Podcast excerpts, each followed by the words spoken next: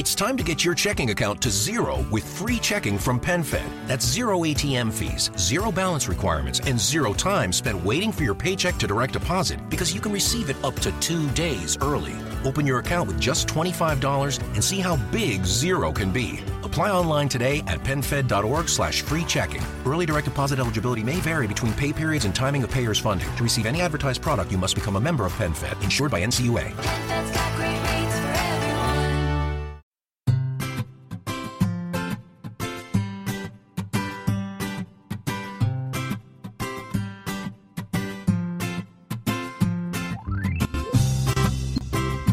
Bienvenidos al capítulo 65 de Perspectiva, un podcast de estrategia empresarial donde analizamos cada semana todas las decisiones y estrategias de las empresas que nos rodean.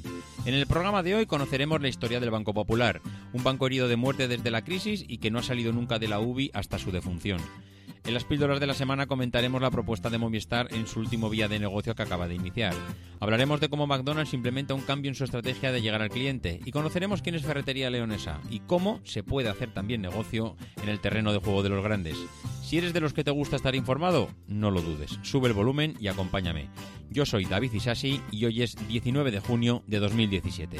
¡Comenzamos!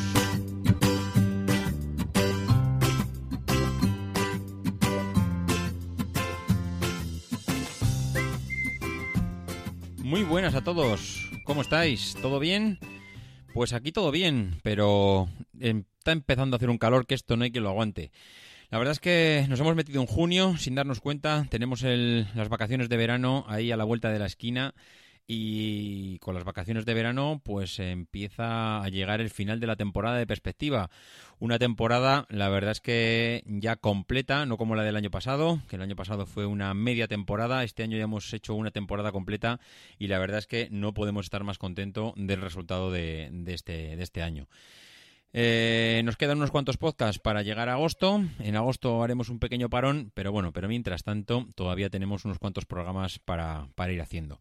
Esta semana tenemos, como hemos comentado en la entrada, una noticia que empieza a parecer un, un poco un juego de, de locos, el tema de Movistar. ¿Y por qué lo digo? Porque cada seis meses parece ser que Movistar está empeñado en hacernos ver que tiene intenciones de diversificar su modelo ya diversificado de por sí desde que el año anterior pues ya nos presentara pues una propuesta de aglutinar su- toda su oferta de iba a decir to- su oferta visual en diferentes eh, diferentes propuestas. Primero tenía su propuesta telefónica, luego tuvo su propuesta de datos, más tarde se pasó al mundo de las series y luego pues hizo una propuesta de todo el paquete completo para intentar diferenciarse de los demás, de todos aquellos que no tenían posibilidad de ofrecer ese pack de servicios que está ofreciendo eh, en global. Bueno, pues a principios de este año ya vimos como en la presentación del Mobile World Congress su CEO nos decía que querían hacer negocio en una tercera vía hasta ahora no explorada por terceros y es conseguir controlar los datos de los clientes de tal manera que el cliente pueda decidir a qué empresas o cómo hacer negocio con sus datos, pero que sea el cliente el que decida cómo se hace negocio con algo tan privado como los datos de uno mismo. Bueno, pues eh, no han pasado seis meses de aquello y todavía, de hecho, no tenemos noticias de cómo piensa hacer ese negocio porque no nos han dado más pistas. Cuando eh, Movistar acaba de lanzar aquí en España el denominado Movistar Money, que es eh, al final no es otra cosa que pequeños préstamos de financiación a los clientes.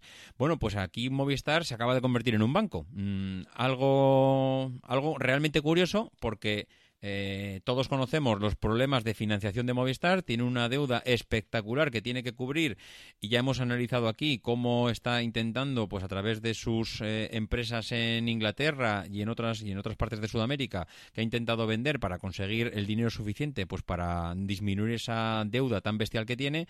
Y en cambio aquí, mm, por otro lado, está ofreciendo mm, una cantidad eh, de dinero a los clientes en modo de préstamos para eh, intentar de esta manera conseguir dinero. Pero claro, esto tiene truco. Tiene truco porque no lo está haciendo sola. Sola, eh, evidentemente, sería difícil abarcar un proyecto de este tipo y en este caso lo está haciendo de la mano de CaixaBank. En una sociedad creada por ambos al 50% entre Telefónica y CaixaBank Consumer Finance, eh, pues han creado esta propuesta hacia el cliente de préstamos de hasta 3.000 euros sin documentación y sin comisiones de apertura o de estudio. Es decir, toma 3.000 euros y me fío de ti de que me lo devuelvas sin hacerte ninguna pregunta. Al final, ¿cuál es el acuerdo que han llegado entre ambas? Pues no lo dice, pero parece evidente. Telefónica no tiene el dinero, pero CaixaBank sí lo tiene. Eh, CaixaBank mm, quiere una cartera de clientes de los millones de clientes que tiene Movistar y, Movistar sí los tiene. Entonces, al final, pues esto es eh, un- una unión entre ambas empresas para favorecerse eh, mutuamente, intentando que una le dé a la otra lo que no tiene y de esta manera pues que puedan llegar al mayor número de clientes. ¿Qué es lo que saca eh, Movistar con todo esto? Pues le está poniendo en bandeja a, a CaixaBank todos esos clientes eh, y está, digamos que haciéndole el trabajo fácil para que CaixaBank pueda llegar al mayor número de hogares posibles. Mm, se supongo que se llevará una comisión de todo esto. Mm, Movistar al final va a ser el que va a dar la cara y CaixaBank es la que va a poner el dinero por detrás. Mm, Bueno, pues es otra manera más de, conseguir dinero, que yo creo que esta es la manera más fácil para ellos, porque al final no tienen que adelantar dinero, que es precisamente lo que no tienen, y además lo único que hacen es eh, llevarse una comisión de todas las eh, ventas que consigan eh, en todos los préstamos que están, que están ofreciendo. Bueno, pues mira, eh, otra vía más de negocio para conseguir, para conseguir pasta y yo creo que aquí mm, se acabarán llevando un buen pico. La segunda noticia de la semana es de McDonald's y es que acaba de anunciar un nuevo servicio de entrega eh, de, de la comida en Madrid y Barcelona. Ya es raro, ya empieza a ser hasta raro, que no haya una semana eh, en la que algo relacionado con la logística, la entrega de productos al cliente, la velocidad, que si en una hora, que si en dos minutos, que si te lo llevamos a casa, a casa de tu suegra, a casa de tu tía, eh, bueno, eh, esto ya parece la carrera por darle al cliente el producto antes incluso de que lo pida. Pues eh, esta semana McDonald's dice que lanza un nuevo servicio en estas dos ciudades, en Madrid y en Barcelona, que se llama Mac Delivery y que consiste en que la comida que antes ibas a recoger a bueno a un McDonald's, pues ahora ya la vas a poder pedir y te la van a llevar a, casa a través no ellos, sino a través de una startup llamada Globo y que bueno que, va a empezar a distribuirles eh, toda esta comida.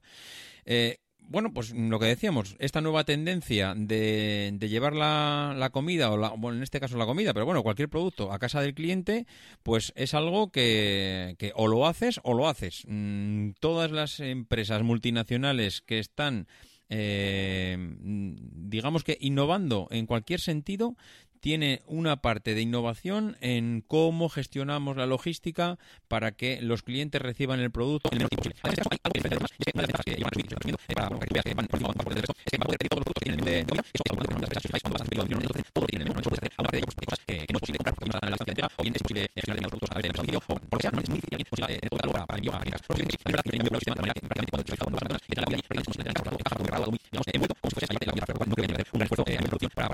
Eh, por otro lado, dicen que también vas a poder hacer eh, el pedido con un pedido mínimo. Mm, Como si pides una hamburguesa de un euro, ellos te la van a llevar a casa. Esto también es una diferenciación con respecto a los demás. Los demás ya sabéis que te exigen un mínimo de gasto para poder eh, tener acceso a, a este servicio. Y además, también dicen que mientras las tiendas estén abiertas, tú puedes acceder a este servicio, incluidas las de 24 horas. Es decir, si tienes en no sé, vives en, un- en, un- en una zona donde hay un McDonald's que abre eh, las 24 horas y a las 3 de la mañana quieres una hamburguesa, puedes llamar a la tienda esta que conoces en tu zona y ellos te van a servir una hamburguesa a la hora que sea y aunque pidas una hamburguesa que cueste un euro que está en promoción, directamente te la van a llevar a casa.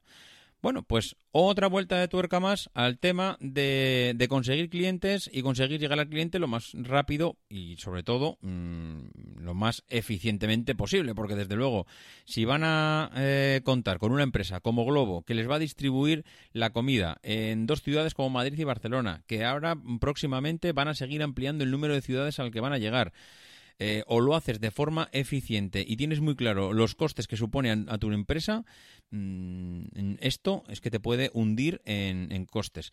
Directamente yo diría que esto puede formar parte de una estrategia para aumentar clientes y fidelizar los que tienes. Yo creo que realmente es que no quieren ni ganar dinero con esto, porque es que yo creo que ni lo van a ganar.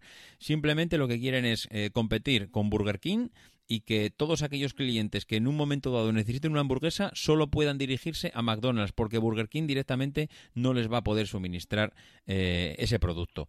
Me gustaría ver la respuesta de la competencia en el, bueno, en el, en el- iba a decir en el menor plazo posible, pero bueno, aunque no sea el menor plazo posible, ver eh, esa respuesta a ver por dónde salen, porque mm, yo diría que no puede, no puede eh, pasar mm, unos cuantos meses sin que Burger King, que es su competencia directa, no eh, anuncie algo al respecto. Mm, veremos en los próximos meses a ver qué, a ver qué dice Burger King y qué noticias nos trae. Y en la tercera noticia de la semana, como siempre solemos hacer o siempre que podemos, traemos algo que no tiene nada que ver con lo comentado anteriormente. Antes hemos hablado de multinacionales, hemos hablado de Movistar, hemos hablado de McDonald's y en cambio aquí traemos a Ferretería Leonesa, una empresa familiar de esas que surgen de vez en cuando en las noticias y que sorprenden cómo pues se codean con los más grandes y, y al final pues pues que joder, son, son un ejemplo para todas esas empresas que piensan que ya si no eres Inditex, si no eres Mango, si no eres eh, todos esos mega multinacionales que, que salen en las noticias todos los días, pues que no puedes hacer nada en los negocios. Esta gente ha demostrado que sí. Esta gente inauguró una ferretería en 1954 y la inauguró en Pozuelo de Alarcón y desde entonces ha, ha, ido creciendo año tras año y ha ido demostrando que la estrategia que ha utilizado para crecer pues es mmm, la misma que han utilizado las grandísimas multinacionales que pagan eh, auténticas millonadas por estar ubicadas en, los edificios más emblemáticos del país. Eh, a Santiago González, que es el padre y digamos que es el fundador de, de Ferretería Leonesa, eh, bueno, él pensó que para hacer frente al crecimiento de los clientes que tenían la ferretería de Pozuelo, en la que allí sería únicamente, eh, solo tenía cuatro empleados, pues que tenía que cambiar de local, tenía que buscar algo eh, un poco más grande, un poco mejor conectado. En aquella época la verdad es que no, no existían las auténticas eh, bueno, multinacionales de, de, la ferretería, los Leroy Merlin y, y, compañía. Y entonces, bueno, pues el planteamiento que utilizó en aquel momento, pues no sé si sería el mismo que utilizaría en, este, en esta época. Pero en aquel entonces... Eh, bueno, él lo que hizo es pensar a lo grande, pensar que cuanto mejor ubicado estaría y cuando eh, bueno, más cerca al cliente, que es lo que decimos siempre, podría estar su empresa, pues mejor le iba ahí. ¿Y qué hizo? Eh, pues abrir una tienda en el Paseo de la Castellana de Madrid. Esto, hoy en día, pensar que una ferretería puede estar abierta en semejante situación parece una auténtica locura. Y si pensamos eh, que sigue, mmm, bueno, no es que siga eh, manteniéndose, es que está pensando en crecer. Y, y tiene claro además que va a crecer en aquellos sitios donde más clientes pasen. Y si puede comprar un local en la Puerta del Sol, lo comprará. Y es curioso, es curioso porque lo que él tiene es una ferretería. Y de hecho, uno de los hijos, eh, el eh, Eduardo, decía en la entrevista que el padre se encargó personalmente de elegir el modelo de negocio. No es que él montase una ferretería y los hijos, que hayan sido bastante eh, espabilados, pues hayan dicho, no, no, mira, papá, mm, tranquilo, que esto lo vamos a llevar nosotros, que los tiempos han cambiado, que vamos a establecer nosotros el modelo de negocio que es el que tiene que ser mm, el de la, el de la ferretería futuro. No, no, el modelo de negocio ya lo estableció el padre en su día y él se encargó de saber bueno, más que de saber, no, de elegir los productos que iban a ir a la ferretería. Habéis visto eh, ferreterías que cuando entras prácticamente te vas tropezando por el suelo mmm, con todos los productos, porque están en las estanterías, están apilados, están hacinados, están tirados directamente por los pasillos, que te vas tropezando eh, con los productos. Si entráis una tienda, a una de las tiendas de ferretería leonesa en Madrid, vais a alucinar de cómo están colocados los productos. Están colocados de tal manera que aquello parece, vamos, eh, una auténtica eh, centro eh, de distribución logístico de Inditex. Es mm, exquisita la forma que tienen de ubicar los productos, pero es que además no venden cualquier producto. No es como un bazar chino que allí te puedes encontrar desde unos calzoncillos de señor hasta un tornillo para una alcayata que tienes en la pared. Realmente allí están muy elegidos y además empezó a hacer algo que hasta entonces no conocían en las ferreterías y es empezar a meter una diversificación de los productos y empezaron a vender perfumería y juguetes y a día de hoy es uno de los rasgos que diferencian a Ferretería Leonesa de otras ferreterías. Bueno, pues eh, más tarde de abrir la tienda en castellana, pues abrieron otras tiendas, unas, algunas de ellas pues en bueno en los sitios más emblemáticos de Bahía como puede ser la calle Juan Bravo. Eh, bueno si alguno conoce Madrid pues ya sabe que estas son las calles más principales de, de las arterias de madrileñas no bueno pues eh, ellos fueron creciendo, fueron creciendo y, la, la experiencia les ha dicho que la ubicación que tienen en el Paseo de la Castellana puede ser de, bueno de lo más eh, de los aciertos más grandes que han podido que han podido hacer durante ese tiempo. Y de hecho dicen que posiblemente si no estuviesen ubicados allá posiblemente no hubiesen tenido el éxito que tendrían y que desde luego eh, habrán podido tener miles de oportunidades de venderlo a estas grandes multinacionales pero no no ha sido así y nunca se han planteado venderlo el cliente, el tipo de cliente que pasará por allí es un cliente pues muy selecto. Estamos hablando de las zonas más, eh, más caras de Madrid. El poder adquisitivo que tienen los clientes de esta zona es elevadísimo.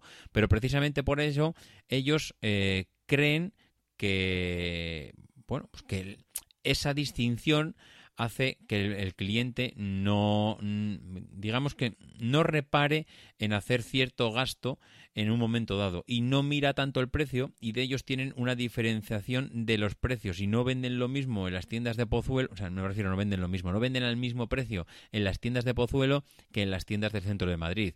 Es muy diferente eh, el tipo del cliente al que va dirigido y es eh, evidente que los, los clientes que pasan por el centro de Madrid o tienen un poder adquisitivo muy alto o se trata de, de turistas que en un momento dado necesitan adquirir un producto porque están fuera de su casa y van a pagar lo que sea por tenerlo. Es curioso que empresas como esta sigan existiendo, sigan eh, existiendo empresas familiares. Mira que yo siempre digo que las empresas familiares están en peligro de extinción porque es raro que los hijos sean capaces de, llevar el negocio de los, de los padres más allá de dos o tres generaciones.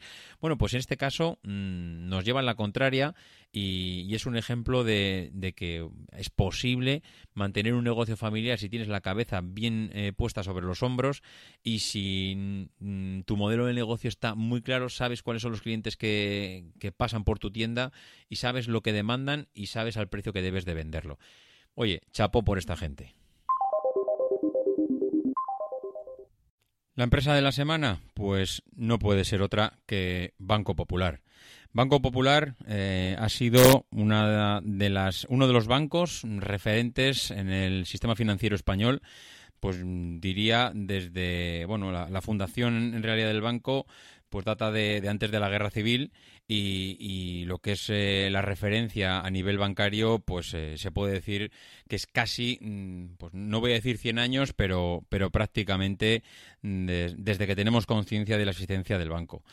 Es curioso como poco a poco el sistema bancario español se va concentrando y va, por un motivo o por otro, porque cada uno pues, al final tiene motivos diferentes y han sido, bueno, todos estos bancos han sido afectados por, por todo el tema de la crisis de diferente manera, pero al final está claro que lo mismo que a nivel eh, de la burbuja inmobiliaria, mm, solo las grandes constructoras han sabido salir de, los baches a, bueno, a base de, de poner mucho dinero encima de la mesa, de perder millones y millones de euros y, y de bueno y dejar gran parte de sus beneficios por el camino y de su estructura y de su bueno y digamos también de su de su modelo de negocio han tenido que salir fuera, empezar a moverse un poco más. Bueno, pues todo el sistema bancario al final también ha tenido que ha tenido que buscarse la vida en cierta man- en cierta manera y se la sigue buscando porque todos hemos mm, bueno visto mm, pues cómo todas las oficinas que tienen los bancos repartidos por toda la geografía nacional pues eh, están en peligro de muerte o están tocadas por la duda de si van a poder continuar o no van a poder continuar porque al final pues poco a poco la- las tecnologías pues se van adaptando y se van eh, metiendo cada vez más en casa de los clientes y ya muy poca gente acude a un banco si no es para solicitar un crédito o alguna cosa similar. El Banco Popular pues empieza su andadura en 1926 cuando el ingeniero de minas eh, y también eh, político del Partido Conservador, Emilio González Llana Fagoaga, fundó el banco, eh, bueno, se llamaba Banco Popular de los Previsores del Porvenir, con un capital inicial de 10 millones de pesetas, que por aquella época 10 millones de pesetas era un auténtico dineral, con un objetivo, pues eh, para él bastante claro, que era proporcionar a cuantos utilicen todos los servicios del banco las mayores facilidades, pues para poder crecer a nivel económico. Al final, por lo que viene siendo el sistema crediticio actual, ¿no? Realizando, pues todas esas operaciones que, determinan pues eh, el comercio que conocemos hoy en día.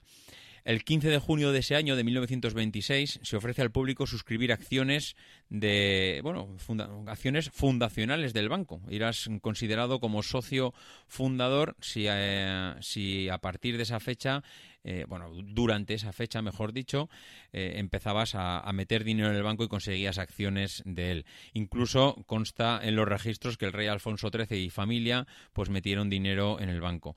La sede social del banco pues inaugura el 14, el 14 de octubre en presencia del rey y del gobierno. Ojo que, no estamos hablando de un banco desconocido, ya estaba promocionado por la monarquía y el gobierno de la época. Durante los años 40 el Banco Popular trata de abrirse paso en Cataluña mediante la adquisición de la banca Arnús y finalmente acaba en manos del Banco Central de, Vila- de Villalonga.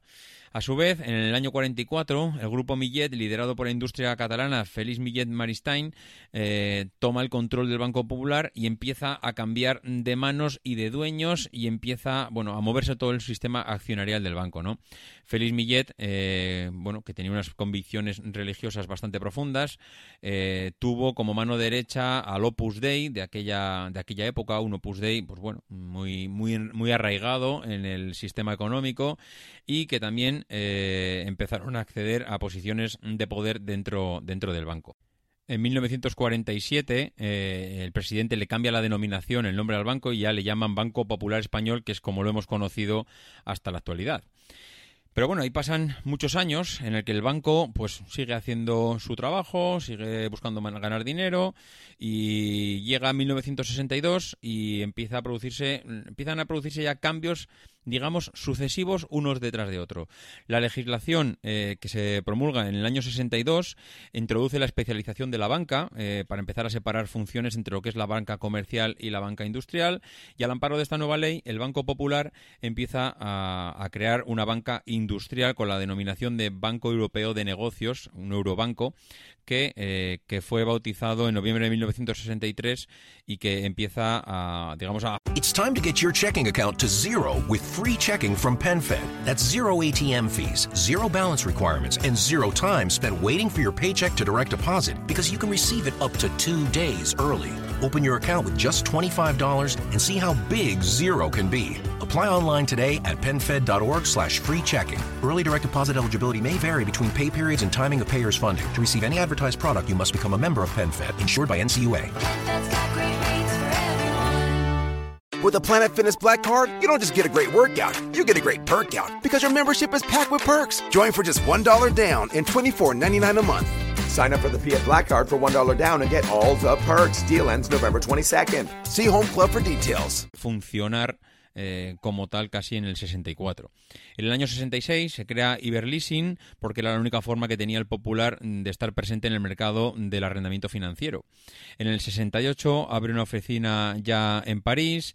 En el 76 inicia una fuerte expansión por todo el territorio nacional, duplicando pues, prácticamente en cuatro años el número de sucursales, con un fuerte crecimiento eh, hasta el año 85. En el 88 el Banco Popular crea el grupo asegurador alemán Allianz. Ya yo creo que todo el mundo conocerá la, la empresa Allianz. Allianz Seguro, sobre todo, puede sonar bastante más. Al 50% con sociedades de Europensiones, Eurovida y Euroconsulting. Y eh, en el año 89 se suscriben acuerdos de colaboración con el banco alemán eh, Hipobank y con el banco también eh, holandés Rabobank. Ya veis que el Banco Popular en todos estos años sigue eh, buscando aliados, acuerdos, sigue creciendo, sigue, bueno, digamos que no es un banco estático. Él desde su fundación hasta, hasta la actualidad, yo diría hasta la crisis, ha intentado eh, siempre tener una estrategia de crecimiento y de intentar eh, llegar a cuantos más clientes eh, posibles mejor. ¿no? No, no ha sido un banco conservador que, que ha muerto de éxito porque ha sido un banco que no se ha movido. En el año 92 eh, convierte subsidiaria en Francia en una joint venture con el Banco Comercial Portugués con el nombre Banco Popular Comercial y establece también una red de sucursales en Portugal. Ya veis que hablamos de Francia, hablamos de Portugal, hablamos de Rabobank, una empresa, eh, un banco holandés, hablamos del banco alemán Hipobank, o sea, Banco Popular ha ido estableciendo y diversificando todas sus ramas de negocio por toda Europa. Eh, en el 93, Rabobank y el Banco Popular firman un acuerdo para creación de un nuevo banco, participando al 50% cada uno y eh, aprueban, bueno, las autoridades españolas aprueban esta creación con el nombre de Popular Rabobank. En el año 97 se crea una plataforma de banca telefónica y se pone en marcha la banca por internet con el objetivo de promover pues todos los servicios eh, a los mm, servicios a los clientes de- de todos esos eh, todas esas empresas que forman el grupo eh, popular. Ya eh, nos metemos en el año 2000 y empieza a abrir las puertas virtuales. eh, empieza a, dirigir ya un grupo dirigido de, personas enfocadas directamente en la digitalización de- del banco. Adquiere el Banco Portugués, el Banco Nacional de Crédito, que luego ha dado origen al Banco Popular Portugal. En el año 2007 eh, compra Total Bank, un pequeño banco del sur de Florida, por 300 millones de dólares. Fijaros la, fecha, ¿eh? 2007. Se puede decir que 2007 es el año del pistoletazo inicial de la crisis. En el 2007 empezaron a escucharse los rumores de Lehman Brothers, empezaron a escucharse eh, cómo eh, poco a poco se empezaba a caer todo el sistema financiero mundial. Bueno, pues a esta gente, al Banco Popular, eh, le pilla con una compra superior a 300 millones de dólares en un banco en el sur de Florida. A partir de aquí, pues a partir de aquí empiezan las penas para el banco. Y digo las penas porque realmente ha sido, mm, bueno, mm, un, no sé, un vía crucis. Un vía crucis eh, durante 10 años prácticamente en el que, mm, bien a través de cambios de presidente, bien a través de decisiones eh, posiblemente, visto lo que ha pasado, mal tomadas, bien porque no ha sido un banco referente en determinados aspectos. Por lo que sea, ha sido año tras año tras año durante los últimos 10 años eh, siempre una huida hacia adelante intentando salir como fuese de todo aquello y al final pues ha acabado como ha acabado pero bueno volvamos a volvamos al inicio de la crisis no eh, ¿qué, era Banco Popular hace una década? Era un banco solvente, era el que más dividendos daba. Eh, lo que pasa que en aquel momento mmm, la decisión que tiene el expresidente Ángel Ron de empezar a otorgar a manos llenas eh, créditos a todo aquel que se acercaba al banco con el, con el fin de, de, bueno de aprovecharse de ese sistema hipotecario de, que daba tantos beneficios y que tan eh, y que tantos problemas ha traído posteriormente, pues que esta gente lo exprimió de tal manera que, que, bueno, unos han aguantado más, otros han aguantado menos, estos han aguantado 10 años, pero al final ese lastre pues no se lo han quitado de encima. De la noche a la mañana, con el estallido de la burbuja inmobiliaria, pues se vio que pasaban de contar con un balance eh, de 25.000 millones de créditos concedidos eh, a promotores e inmuebles cuya recuperación evidentemente no es que era eh, complicada. Recuperar 25.000 millones de créditos con una burbuja inmobiliaria y con 10 años delante de crisis, pues prácticamente que se antojaba imposible. Claro, si esto no era poco, mmm, encima eh, se meten en la compra del Banco Pastor. Eh, en 2011 el Consejo de, del Banco Popular decide engordar toda esta bola un poquito más y compran el Banco Pastor por 1.400 millones. Claro, seguramente en aquel momento no pensaban que todo esto iba a devenir como ha devenido hasta ahora. Y dijeron, oye, mira, mmm, esto muchas veces la mejor huida no es huir hacia atrás, sino que es huir hacia adelante. Y entonces vamos a crecer todavía más, que ya habrá solución. Ya nos sacarán de este atolladero en algún momento. Bueno, pues mmm, 1.400 millones ponen encima de la mesa para comprar el Banco Pastor y lo que sirve para consolidar al Banco Popular como la quinta entidad financiera del país con mil, eh, perdón, con 174 mil millones de euros en activos. Ojo, 1.700, joder, con 1.000, 174.000 millones de euros en activos, que sumaba también 7.000 millones más de activos inmobiliarios problemáticos, que eso, de eso dicen poco, pero, pero cuando empiezas a buscar un poco, un poco los números, empieza a salir toda, eh, toda la exposición que tenían al ladrillo y, que no era poca. ¿eh? Eh, al final, yo la cifra más alta que he conseguido encontrar en todos los artículos que he leído es de 32.000 millones tóxicos que tenía esta gente debajo de la alfombra. Al final el ladrillo pues se lo ha ido comiendo todo. Eh, empiezan a sucederse ejercicios en el que empiezan a dar beneficios y dividendos. mm, no sé cómo, no, no entiendo cómo esa magia financiera, esos artilugios que tienen eh, esta gente para mover el dinero entre las cuentas de un sitio a otro, mm, hace que esta gente, a pesar de todos los activos tóxicos que tenían, sigan repartiendo beneficios y dividendos a los accionistas y, eh, bueno, al final el negocio que tenían con las pymes y las provisiones que necesitan para ir eh, tapando todo eso, pues hace que poco a poco eh, todos esos activos problemáticos pues sigan incrementando. Date cuenta que el banco, a medida que detecta, o, bueno, el banco ya lo debiera hacer solo, a medida que tú detectas que tienes un activo tóxico y que posiblemente no vayas a cobrarlo, eh, la ley te obliga a provisionar esa, esa cantidad. Y provisionar esa cantidad significa decir que vas a guardar un dinero porque eso que tienes ahí en el banco,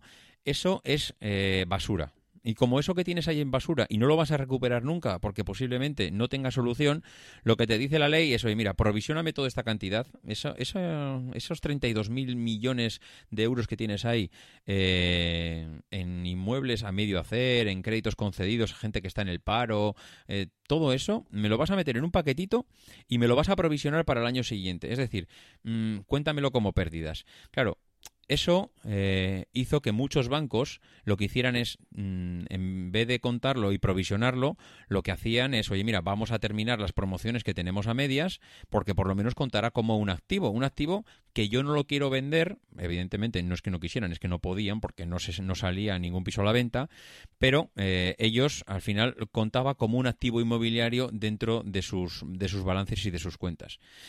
Bueno, eh, ¿Qué es lo que hacían para tapar esa deuda económica? Pues ampliaciones de capital. Ellos han ido pasando de ampliación en capital en ampliación de capital durante prácticamente los últimos cinco o seis años.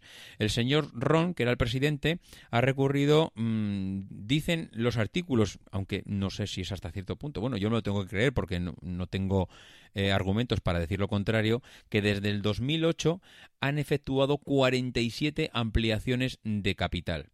Inyecciones económicas que se han ido eh, diluyendo, eh, o sea, que han ido diluyendo todo ese capital que tenían los inversores históricos. Al final, si yo tengo un 10% de la empresa, pero si hacemos 47 ampliaciones de capital, eh, al final ya no acabo teniendo un 10%, sino que lo acabo que teniendo es un 2% de la empresa, porque al final, eh, bueno, las ampliaciones lo que hacen es que mi inversión eh, pues acabe diluyendo en todo el total. Eh, ¿Qué ha, ¿Qué ha, supuesto al final? Pues al final supuso la salida de su presidente, de Ángel Ron, de, del banco, pues porque ya no había solución. ¿Y quién llegó? Pues llegó el señor Saracho. La llegada de Saracho a la presidencia del banco a finales de febrero, la verdad es que traía muchas esperanzas, pero no cambió en realidad nada. Eh, las soluciones de este hombre pues pasaban más o menos pues prácticamente por lo mismo que la misma medicina que la anterior, ampliaciones de capital nuevamente. Y claro, al final la gente pues se acaba cansando de que la misma solución al final acabe sin solucionar nada. La venta al final ha sido siempre la opción que ha buscado este hombre desde que ha llegado. Lo que pasa que, claro, Santander, Bankia, BBVA, eh, todos al final han hecho algún pequeño tímido intento, alguna negociación, parece que ha habido por ahí entre bambalinas, pero al final nada de lo que han ido haciendo ha cuajado y, poco a poco, si no lo vendes y tampoco amplías, porque ya la gente se cansa de poner dinero, el rescate era ya pues prácticamente la única solución que tenía eh, el banco.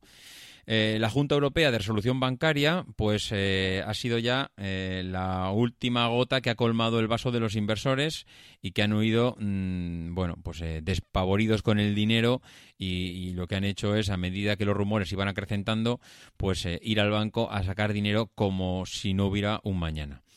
Al final, ¿cuál ha sido la diferencia de las soluciones con respecto a lo que conocemos anteriormente? Porque el pasado reciente nos dice que todos los bancos han sido rescatados con dinero público. Al final, eh, ¿No se merece tu familia lo mejor? Entonces, ¿por qué no los mejores huevos? Ahora, Egglands Best están disponibles en deliciosas opciones. Huevos clásicos, de gallina libre de jaula y orgánicos de Egglands, que ofrecen un sabor más delicioso y fresco de granja que le encantará a tu familia. En comparación con los huevos ordinarios, Egglands Best contiene la mejor nutrición como 6 veces más vitamina D, 10 veces más vitamina E y el doble de omega 3 y B12. Solo Egglands Best. Mejor sabor, mejor nutrición, mejores huevos. Visita egglandsbest.com para más información. eh, a, día de hoy hay dos modelos de rescates utilizados eh, en, el en los sistemas financieros, que son el bail-in y el bail-out. El bail-out es lo que hemos conocido hasta ahora, es decir, el Estado, mm, digamos que lo que li- utiliza es el dinero público a los ciudadanos para con los impuestos asumir el coste de la recapitalización y asumir el rescate con el dinero de todos. ¿Qué pasa? Eh, los rescates bail-in, que ha sido el reciente caso del Banco de Chipre, las pérdidas ya no la asumen los, eh, digamos, que lo- los ciudadanos con dinero público, sino que lo asumen los accionistas, que en realidad son los que, mm, bueno, son los dueños del banco. Si el dueño del banco son los accionistas, ¿por qué eh, tienen que pagar eh, justos por pecadores? Y esto ha sido una de las cosas que la Comunidad Económica Europea o el sistema financiero europeo ha cambiado en, el, en lo último, en, el- no sé si en el último año o en el último mm, dos años, ¿no? Esta operación no ha sido eh, una operación de compraventa normal. El Banco, no sé, nadie se piense que ha llegado de allí el, Banco Santander el día anterior y ha puesto un euro encima de la mesa como si yo pasaba por aquí. Evidentemente esto no ha sido así. El Banco Popular ha se ha convertido en una entidad financiera que ha sido liquidada por el mecanismo único de resolución de la Unión Europea. Esto es el que le llaman el MUR, mecanismo europeo de resolu- perdón, mecanismo único de resolución que es equivalente al FROC español. El MUR, este mecanismo eh, único de resolución, se crea después de la crisis del 2008 con el objetivo de acabar con los rescates de dinero público y garantizar que sean los propios bancos los que paguen los costes de esa resolución. Y cuando digo los propios bancos, los accionistas. Lo que no puede ser es que si yo soy dueño de una empresa y mi empresa quiebra, le llame al gobierno para que me pague la resolución del banco o para que me rescate de esa quiebra. Si esto lo pudieran hacer el resto de las empresas del mundo, esto sería facilísimo, no quebraría ninguna. Cada vez que hay una empresa en problemas, viene el gobierno, pone pasta de los ciudadanos encima de la mesa y se acabó el problema. Bueno, pues este mecanismo único de resolución de la Unión Europea, que se había creado en el 2008, no se había utilizado hasta ahora. ¿Qué pasa? Pues que eh, en este caso, mm, pues eh, parece ser que, el, mm, bueno, imagino que después de miles y miles de reuniones de de- del ministro de Guindos con, eh, pues con todos los jefazos de la economía europea, pues lo que dijeron, oye, esto mm, se tiene que acabar. No puede ser que un banco cuando quiebre, pues eh, acabe lastrando la economía de, bueno, digamos que lo- los fondos comunes de un país. Y es lo que ha pasado aquí. Al final lo que ha pasado aquí es que han obligado al Banco Popular a eh, asumir mm, pues las pérdidas y las malas decisiones y las malas eh, bueno mm, iba a decir mm, bueno no sé la- la- las malas decisiones en el sentido de esas ampliaciones de capital continuas que han tenido. Sí, es que realmente la ampliación de capital no es un problema. Eh, realmente el problema es lo que ha dicho el señor Luis de Guindos hace no sé, no hará ni, ni 24 horas. Y es que ha salido a resumir en, en una rueda de prensa, pues, cómo ha sido todo el proceso y lo que. eh, y al final esto se resume en algo muy sencillo. Si tú eres Emilio Saracho, que, eres, que es el presidente del banco, te ponen ahí para sacar al banco adelante y te presentas en el, el 10 de abril en, delante de la Junta de Accionistas para decirles que la solución, esto es reforzar de capital la entidad una vez más. Antes decíamos que habían hecho ya 47 ampliaciones de capital, pues bueno, cambian el presidente y te presentas con una solu- bueno con una solución mágica que es oiga mm, que mira que lo que vamos a hacer es volver a hacer lo mismo que llevamos haciendo 47 veces que es volver a ampliar el capital y encima aparte de esto eh, no les pongo encima de la mesa ningún plan a futuro para salir del agujero. Bueno al final pues qué ha pasado Eh, ese día las acciones cayeron un 17 bueno ese día no creo que fueron en dos o tres días las acciones cayeron un 17% y, y bueno, como había una película, eh, yo me acuerdo cuando era niño, creo que se llamaba El dinero tiene miedo, y, Y precisamente aquí lo que ha pasado es, justamente eso.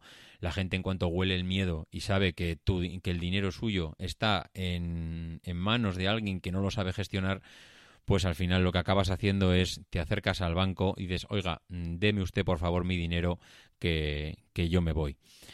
Bueno, ellos hablan de que prácticamente en una semana el banco se llegó a descapitalizar. No tenía prácticamente ni un duro para levantar la persiana al día siguiente. De hecho, se publicaba en un artículo esta semana que no sé si era esta semana o la semana anterior, que el presidente de Banco Popular llamaba al ministro de Guindos para decirle o nos rescatáis o alguien nos compra o mañana no podemos ni, a- ni abrir las puertas de los bancos.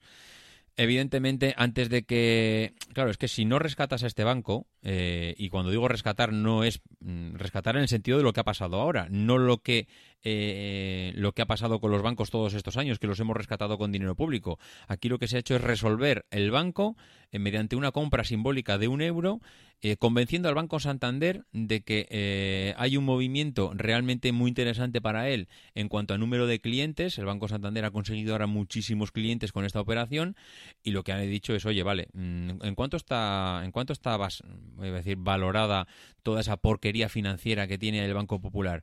Pues hay una estimación que ronda los 8.000 millones. Vale, pues mm, Santander ha dicho, venga, vamos a hacer una ampliación de capital de esto ya que lo vamos a dedicar a, a provisionar estos 8.000 millones, por lo menos que no nos afecte a nivel de, de balance de cuentas. Provisionamos los 8.000 millones, los llevamos a pérdidas y por otro lado capitalizamos 8.000 millones en una ampliación de capital.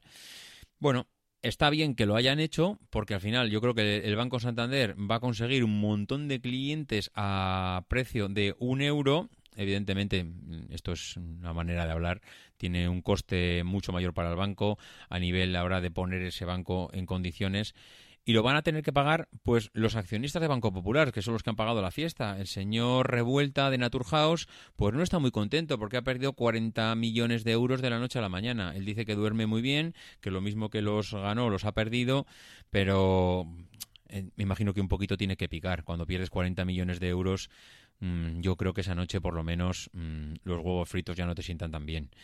Hay más familias, en este caso creo que son mexicanas, que hay metidas por ahí con unas inversiones millonarias que han perdido.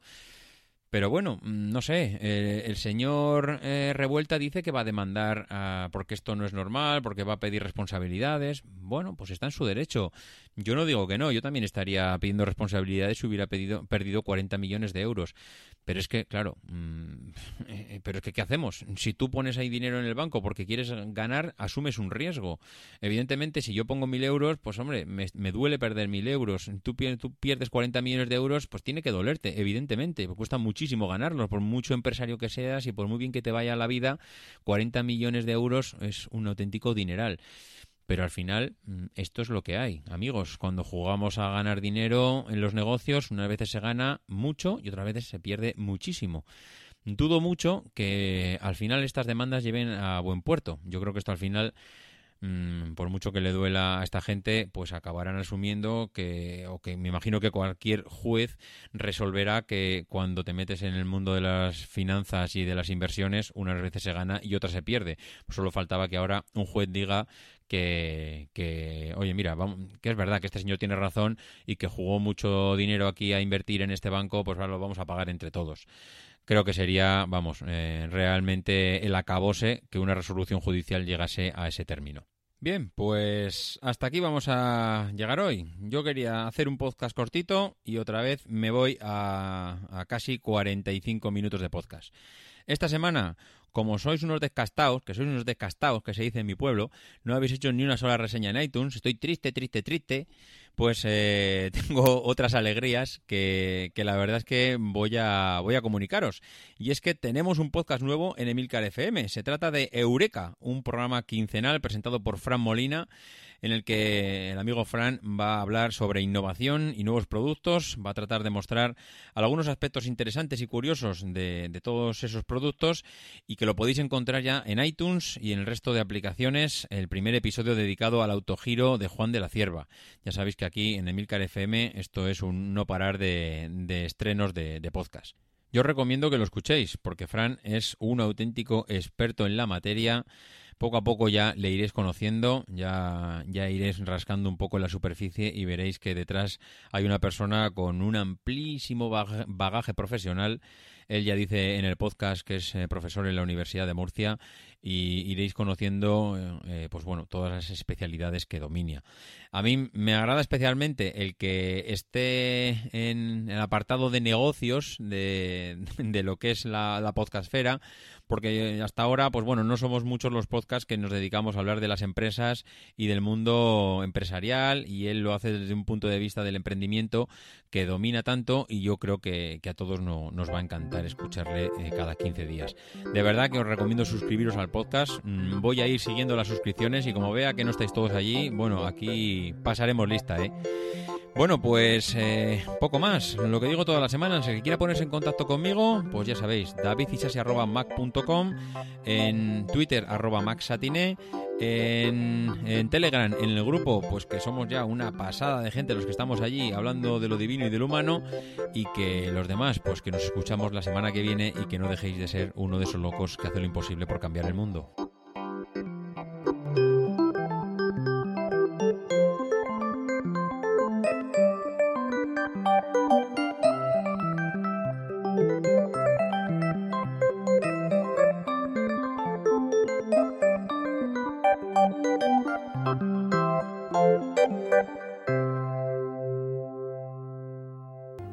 People who are crazy enough to think they can change the world